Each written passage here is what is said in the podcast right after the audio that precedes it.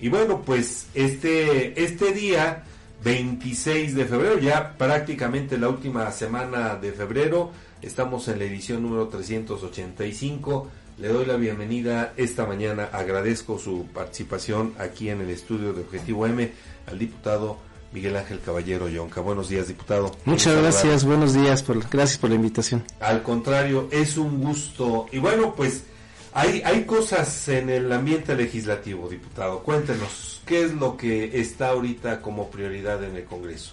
Claro que sí, pues primero que nada agradecerte nuevamente el espacio aquí en esta radiodifusora que ya se va posicionando en la zona oriente y sobre todo platicarles un poquito a tu amable auditorio todo lo que hemos realizado allá en el Poder Legislativo, dentro de lo que ahorita en este segundo periodo del tercer año legislativo, las prioridades que se tienen. Primero que nada, pues es sacar las iniciativas preferentes de la gobernadora que abonarán mucho, ¿no? En cuanto a la ley de movilidad y transporte, por ejemplo, hablando, eh, a que tengamos realmente una ley que garantice eh, no solamente el tema de que los ciudadanos permitan que tengan esa objetividad a la hora de interactuar con el transporte público, sino también a través del transporte público con las autoridades. Entonces eso es una de las prioridades. También estamos pues aprobando también nuevas eh, iniciativas de nuestros compañeros y sobre todo se han hecho algunas reformas al Código Financiero, a la ley municipal, a la Constitución Política del Estado Libre y Soberano de Tlaxcala. Sin embargo, pues en este tercer año, en este segundo periodo del tercer año legislativo, creo que la agenda de Morena va encausada al tema de modificar la ley municipal y sobre todo también eh, sincronizar y sacar todo el rezago legislativo, que digamos no es rezago como tal porque pues venimos aprobando iniciativas, leyes, decretos, ¿no? De manera permanente, sobre todo en el, en el año pasado, en el primero y segundo periodo legislativo del segundo año, eh, se aprobaron 69 entre decretos, leyes, este, reformas. reformas. Entonces, la verdad, pues estamos trabajando en todas las comisiones, porque es un trabajo en equipo, creo que nos hemos puesto las pilas y sobre todo pues también los que nos encargamos en cada una de nuestras comisiones en presidir cada una de ellas pues hemos eh, abonado para que también pues vayamos quitando ese rezago legislativo creo que esa es la prioridad no dejar a un lado también ahorita eh, el tema de lo que se viene para la fiscalización de las cuentas públicas, ¿no? Pero creo que hemos hecho una labor muy importante allá en el Poder Legislativo. Oiga, diputado, me surgen dos preguntas a propósito de lo que nos acaba de comentar. La primera, centrarse en leyes preferentes. Hace 15 días, 16, 17 días, aprobaron la, eh, la, nueva ley en materia de seguridad, pero apenas el fin de semana pasado eh, pues, hubo el, anuncio de reformas que pasó, porque, o sea, hubo, hubo la aprobación de una ley, pero después vienen algunas inconsistencias. ¿Qué pasó? Pues mira, ese es un trabajo totalmente de comisiones. Eh, eh, en, ese, en ese tema tan específico, pues entra la Comisión de Puntos Constitucionales, Gobernación y Justicia, de la cual yo no soy integrante, y la de Seguridad también, que también no soy integrante. Eh, sin embargo, bueno, pues es parte de este quehacer legislativo, ¿no? Creo que no estamos susceptibles a mejorar, a tener áreas de oportunidad, y si en algún momento se detecta, bueno, pues qué mejor hacerlo de manera inmediata antes de la publicación. Entonces yo creo que en ese sentido está este tema de acuerdo y sobre todo ahorita está nuevamente en estudio en comisiones, ya se leyó nuevamente en primera lectura y ahorita está en estudio en las comisiones para que se determine o se haga un dictamen final y ya sea eh, plasmado y sobre todo nos los envían a nosotros, a todos los integrantes de la sexagésima cuarta legislatura para ya poder ser votado en pleno. Entonces estamos en espera solamente de ese dictamen que saque la Comisiones Unidas. Oiga, y el otro tema que llama la atención, diputado, es eh, las eh, esta visión de reforma a la ley municipal. Estamos muy atrasados en materia de, legislación para la, ley municipal. ¿Hacen falta cambios eh, importantes en este sentido? Mira, creo que sí, Edgar, este, sobre todo porque los que ya tuvimos la fortuna de ser presidentes municipales, hay muchos vacíos dentro de nuestra ley municipal. Eh, digo, la ley municipal viene por apartados, pero voy a hablar un poquito de los municipios. Definitivamente a veces no hay sincronización entre el cuerpo edil que gobierna algún municipio y hay muchas eh, discrepancias, ¿no? Por cuestiones personales, como lo quieramos llamar. Sin embargo, creo que hay muchos vacíos en la ley entre las, aunque están de manera clara la mayoría de las funciones de los integrantes del ayuntamiento, siempre creo que hay que tener las sanciones correspondientes si dejas de hacer tu trabajo. Entonces, creo que tenemos que armonizar también con los tiempos que se viven, ¿no? Hay, hay leyes que pues ya se, no se han actualizado hace 7, 5, hasta 3 años, 10 años, 15 años, pero a lo que voy es un periodo de tiempo que vamos avanzando en temas legislativos, en temas de necesidades en, la población, y sobre todo también armonizando en el quehacer, eh, hablando de los ayuntamientos administrativos. Creo que va habiendo unos cambios significativos día a día y entonces en eso tenemos que armonizar nosotros las leyes. Y creo que es importante tomar en cuenta principalmente también cada uno de los rubros que marca las sanciones que a veces las autoridades pues deben de tener por dejar de hacer su trabajo. En este caso yo ya subí una propuesta, una iniciativa de ley en donde se reforma el artículo 29, 30 y 31, enfocado específicamente a la revocación de mandato, la suspensión de mandato y la, y la eh, desaparición de poderes.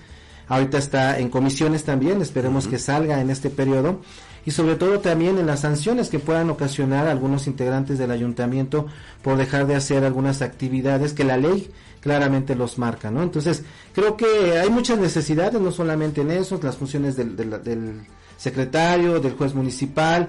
Hay ayuntamientos, por ejemplo, que nada más por capricho, sin hacer eh, una, sin ser eh, un criterio realmente fundado y motivado, no ratifican a las personas que a veces determinan los presidentes municipales, que vaya a ser secretario o juez municipal. Tesorero también. Eh, el tesorero no se ratifica. No, no, solamente juez municipal, este cronista, y secretario del ayuntamiento. Entonces, y con eso paras todo un proceso administrativo, porque las funciones del propio secretario pues son totalmente diferentes y nadie las hace más, ¿no? En el tema de las certificaciones, por ejemplo, un punto es específico. Entonces yo creo que tenemos que armonizar para que también haya sanciones de manera inmediata, este, sobre todo también en el tema de las cuentas públicas, ¿no? ¿Qué pasa hoy? Tú reprobas una cuenta pública y estás bien campante en tu ayuntamiento, llega el resultado de la siguiente cuenta pública y la vuelves a reprobar y no pasa nada porque llegas a un proceso de eh, dentro del órgano de fiscalización y las denuncias que se generan ante la Procuraduría General de, del Estado. Sin embargo, pues no hay sanciones de manera inmediata. Algo que también ya propuse fue las sanciones a los presidentes que reprueben cuentas públicas, que sean de manera inmediata, que no esperemos hasta que terminen el periodo y sobre todo haya consecuencias después. Es algo que hemos aquí eh, mencionado muchísimo, esa necesidad, porque de repente da la impresión, digo, y no es que uno quiera ver esa, e, esa, esa pajita, ¿no? Pero de repente da la impresión de que alcaldes que reprueban la cuenta, pues siguen y a, a lo mejor hasta terminan su periodo y viene ya muchísimo después alguna sanción, ¿no? Cuando, digo, al final de cuentas, si están en el ejercicio y no cumplen, pues creo que valdría la pena. Y en este sentido, diputado, eh, una pregunta que, surge así a bote pronto tiene que ver con la, formación de leyes y reglamentos en los municipios. Hay municipios que no han actualizado, ya, ya no querramos a algunos otros, el bando de policía y buen gobierno, ¿no? En este sentido, como legislador, digo, me queda muy claro que cada quien tiene sus funciones, pero un llamado a aquellos municipios para que actualicen reglamentos, bandos, leyes municipales. Fíjate que sí, la verdad es muy preocupante porque lo vemos nosotros a la hora de hacer exhortos, o sea, aprobamos una ley y esa ley va de manera inmediata y aplica para los municipios, entonces tienes que armonizar ya sea tu reglamento, ya sea tu ley interna, ya sea tu bando de policía y, buen gobierno. Sin embargo, hasta los exhortos tenemos que llegar para darles pues esa continuidad a esos proyectos que en el Poder Legislativo hemos aprobado. Entonces, creo que es un llamado muy importante, creo que hoy sí hacemos un llamado, pero no a las autoridades, yo creo que a los ciudadanos que realmente elijan a los mejores perfiles que ya van a estar en estos próximos días, ya en este periodo de efervescencia política, sobre todo que elijan a personas que realmente conozcan de la función pública, por lo menos tengan ese sentir eh, esa lógica de que realmente cada una de las leyes que se aprueban, cada uno de los reglamentos que existen, pues va a ayudar a que se mejore eh, la atención hacia los ciudadanos y sobre todo armonizar con las leyes secundarias, tanto estatales como federales, pero sobre todo que va a abonar realmente a que le vaya mejor al país, ¿no? En algún momento, diputado, se habló de que los los aspirantes a regidores también tendrían que hacer campaña, tendrían que también ofertar algo al público elector, porque después de todo, pues forman parte de una planilla, la planilla es eh, formada por el aspirante a presidente municipal. Y en este sentido, diputado, ¿cómo ve si habría posibilidades, habría condiciones para buscar que los regidores o aspirantes a regidores hagan su propio proceso electoral? Pues yo creo que ahorita en este proceso ya estamos eh, muy cerca, creo que no daría el tiempo, lo digo de muy, muy, respetuoso, pero creo que ayudaría y abonaría, porque fíjate, eh, en el órgano de fiscalización superior ahora ya hay un concepto totalmente que se llama, este, se me fue ahorita, ya lo tenía aquí, eh, donde se mide directamente las propuestas de los regidores, ¿no? este, entonces, lo que hacen es que muchos regidores, por cumplir y que no se vea que están tan opacos en sus actividades mismas del ayuntamiento, proponen por proponer. Y entonces hace que su indicador pues vaya este, teniendo un indicador sano, digámoslo, ¿no? Eh, pero realmente no abona esa propuesta o esa iniciativa para que sea aprobada en el cabildo y sobre todo sea puesta en marcha y con un seguimiento puntual con los indicadores medibles, ¿no? Intangibles. Creo que eso es lo que ayudaría a que los regidores, los síndicos salgan también a hacer campaña y se comprometan también con los ciudadanos, porque vamos en, en, una planilla en muchas ocasiones, pero el que realmente camina, da la cara, pues es el candidato, es la cabeza, en este caso el presidente municipal, ¿no? O presidente de comunidad. Creo que hoy tenemos que cambiar, yo coincido hoy con todas las propuestas de reforma que envía el presidente de la República, Andrés Manuel López Obrador, a la Cámara de, este, de Diputados Federal, en donde muchas abonan a que realmente se vayan quitando pues eh, estas em, maneras y formas de hacer política y sobre todo que muchos llegan, por ejemplo, a cargos de elección popular, cargos públicos y realmente no regresen con los ciudadanos, no les den la cara y sobre todo les deje, les quieren a mucho, sobre todo en el tema de ese vínculo, porque somos los representantes de ellos ante alguna institución. Particularmente, diputado, porque el, el, ayuntamiento pues está integrado por personas que buscan el voto, presidentes de comunidad, presidente municipal, síndico y regidores no, pero sobre ellos también recae una gran responsabilidad porque forman parte del cuerpo edilicio. Entonces creo que ahí existe así como que un escaloncito que, que, que obviamente deja desprotegidos a sectores de la población eh, que, que, al final de cuentas podrían sentirse representados a través de los regidores, ¿no?